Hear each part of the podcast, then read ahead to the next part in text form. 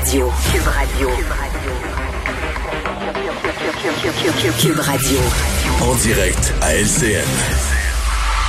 C'est le moment de retrouver Mario Dumont dans les studios de Cube Radio à Montréal. Mario, euh, on le voit, là, une des inquiétudes des parents avec ce prolongement du congé durant la période des fêtes, là, c'est, c'est la gestion de la famille, les écoles, les devoirs, la semaine supplémentaire. Qu'est-ce qu'on fait?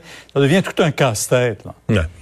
Ma première réflexion, euh, moi, je pense que ça va reprendre le 11 janvier. Je sais que les gens ont vécu quelques reports, euh, ont l'impression que, bon, quand on nous donne une date, mais dans ce cas-ci, c'est une vraie pause de Noël. Monsieur Legault, euh, c'est comme une obsession pour lui. Il veut que les jeunes aillent à l'école. Donc, je pense sincèrement, à moins que il arrive de quoi durant les fêtes? Le nombre de cas part hors contrôle, une catastrophe, mais je pense que vraiment l'école va reprendre le 11 janvier. Euh, la question pour moi, c'est plus le nombre de cas dans les écoles, d'éclosions, etc., était en augmentation. On est à un sommet. Aujourd'hui, les jeunes viennent de partir de l'école pour le temps des fêtes. Euh, le nombre de cas est vraiment un sommet. Euh, moi, si, si j'étais François Legault, je m'interrogerais, est-ce que on, j'ai, comme premier ministre, j'ai fixé comme objectif garder les écoles ouvertes? Est-ce qu'on a pris tous les moyens? Est-ce qu'on a mis tous les moyens en place? La ventilation des écoles, on attendait un rapport. On vient d'apprendre il y a quelques minutes que le rapport finalement est remis en janvier. Euh, rapport finalement, des rapports scientifiques sur la qualité de l'air qui nous amènerait à prendre des décisions sur la ventilation. Là, quand on va avoir une décision de prise là-dessus, la pandémie va être finie.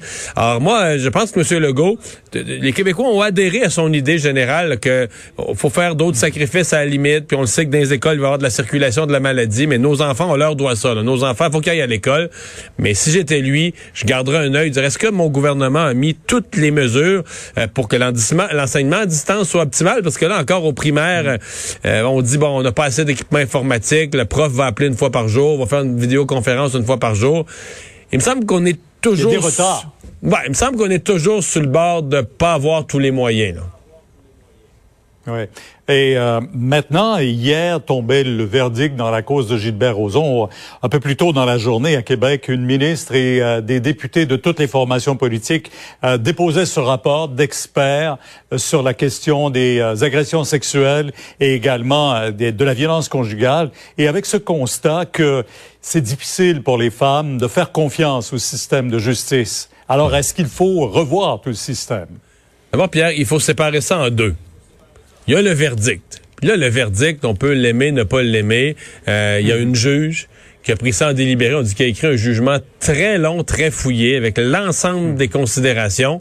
Et notre système est ainsi fait que on ne veut pas envoyer un innocent en prison. Donc, on a bâti un système judiciaire, comme la plupart des pays est, très évolué, où il faut faire la preuve. La couronne, au nom de la société, doit faire la preuve, hors de tout doute raisonnable, que le crime a été commis. La juge a, considéré que dans ce cas-ci, ce critère-là n'avait pas été rencontré. Ça, c'est une, chose qu'il faut accepter en soi. De l'autre côté, ce que raconte la victime est important et est directement connecté sur le rapport des quatre députés auxquels Pierre vous avez référé, euh, présenté hier matin à l'Assemblée nationale. Donc, sur le fait comment on accompagne les victimes. Exemple, cette victime, dis-moi, là, je me rends compte que ma première déposition, la première fois que je me suis présenté au poste de police, l'importance de chaque mot, de chaque chose que je disais était démesurée parce que rendu au procès, au final du processus, c'est quasiment, c'était quasiment plus le procès de ma déposition initiale que le procès de l'accusé. C'est son sentiment à elle. Donc, euh, les députés disent, est-ce qu'il faudrait dans le processus judiciaire accompagner les victimes dès la première étape, les accompagner, leur expliquer mmh. comment ça marche la justice, à quoi s'attendre, comment ça va fonctionner, jusqu'à la fin du processus. Alors, il y a, il y, a le verdict. Le verdict, c'est le verdict, puis il y aura toujours des gens qui vont être acquittés, puis d'autres qui vont être condamnés en vertu des règles très claires de notre système de droit. Et il faut faire confiance que la majorité des juges ont un bon jugement, vont poser les bons gestes. Mais les questions posées par la victime, le processus pour la situation très difficile de dénoncer une agression sexuelle et de faire face au processus judiciaire ensuite, il y a des choses utiles qui doivent être améliorées là-dessus. Il faut que les femmes retrouvent un, lien de confiance, en fait, avec la justice. Et, mais il faut poursuivre les dénonciations. Ça, M. Legault était très clair hier aussi là-dessus. Hein. Oui, mais les, dénonciations, évidemment, notre système aujourd'hui est ainsi fait qu'il accueille mieux les dénonciations mm. qu'autrefois. Il était utile de les faire rapidement. Je sais que la juge a dit, ah, ça, ça change pas tant de choses que ça, que ça a été dénoncé 25, 30, 40 ans après. Moi, je pense quand même que dans la capacité de faire une preuve, ça, ça change quelque chose. Là. Mario, merci. On vous écoute demain 10h sur LCN. Au revoir. Alors euh, oui, Vincent, donc euh, les euh, les aînés qui ont su aujourd'hui, les aînés hébergés, je devrais dire, qui ont su aujourd'hui de quelle façon la période des fêtes était planifiée. Oui, Marguerite Blake a donné ces détails tantôt. donc, seules les personnes vivant dans des résidences privées pour aînés vont pouvoir se joindre à une seule et même bulle familiale pour les fêtes.